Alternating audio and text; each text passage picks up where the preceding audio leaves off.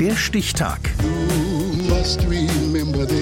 Die Chronik der ARD. 5. Juli 1983. Heute, vor 40 Jahren, starb Hennes Weißweiler, erfolgreicher Fußballtrainer und Namenspate für das Maskottchen des Vereins 1. FC Köln. Norbert Kunze. Herr Weißweiler, was halten Sie im Augenblick von der Situation von Viktoria Köln?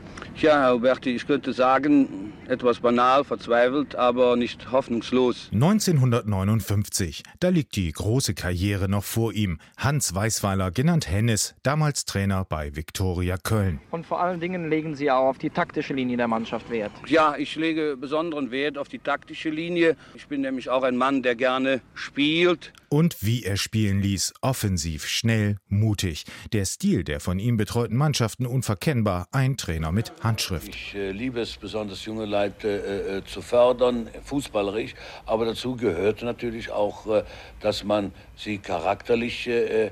1964 wurde Hennes Weißweiler Cheftrainer bei Borussia Mönchengladbach.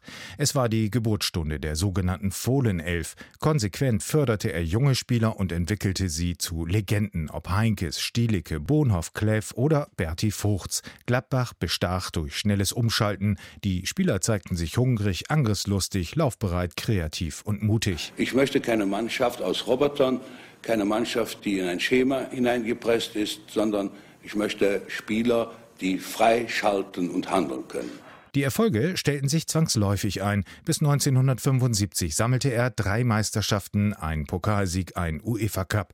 Gladbach unter Weißweiler, das war in den 70er Jahren das sportliche Pendant zu Deutschland unter Kanzler Willy Brandt. Frischer Wind in alten Stuben, Dalli Dalli. Hennes Weißweiler, Sie, ich sagte Beständigkeit, wie lange sind Sie schon bei Borussia Mönchengladbach? Ich bin jetzt fast elf Jahre bei Borussia Mönchengladbach. Trainer. Jede Ära ist aber auch geprägt von Niederlagen und Missklängen. So gehört unbedingt die Geschichte vom Verhältnis zu seinem besten Spieler erzählt, Günther Netzer. Wichtigste Meldung des Tages: Borussia Mönchengladbach spielt ohne Günther Netzer. Für ihn spielt Kulik. Pokalfinale 73. Weißweiler und Netzer im Streit. Als es nach 90 Minuten 1 zu 1 stand, wechselte sich der Mittelfeldstar selbst ein und erzielte den Siegtreffer. Netzer am Ball und schon erhebt sich Gepfeife, wie vorher das Gepfeife bei Overath hörbar wurde. Netzer steht am Ball und schießt ein Tor.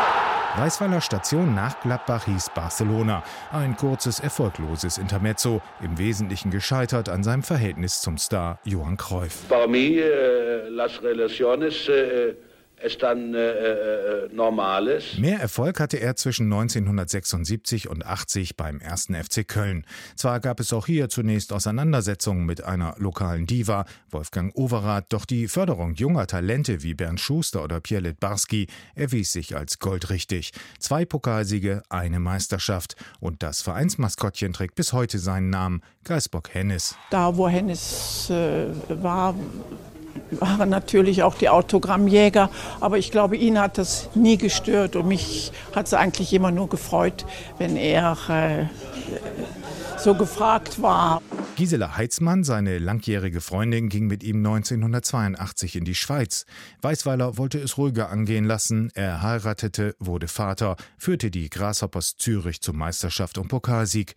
Drei Wochen später erlag er dann, vollkommen unerwartet, einem Herzinfarkt. Das war heute vor 40 Jahren. Hennes Weißweiler, einer der besten und erfolgreichsten Fußballtrainer, die es je in Deutschland gab, wurde 63. Und für die Zukunft Ihnen, Herr Weißweiler, und Ihrer Mannschaft viel, viel Glück. Sie brauchen es ja. Recht vielen Dank.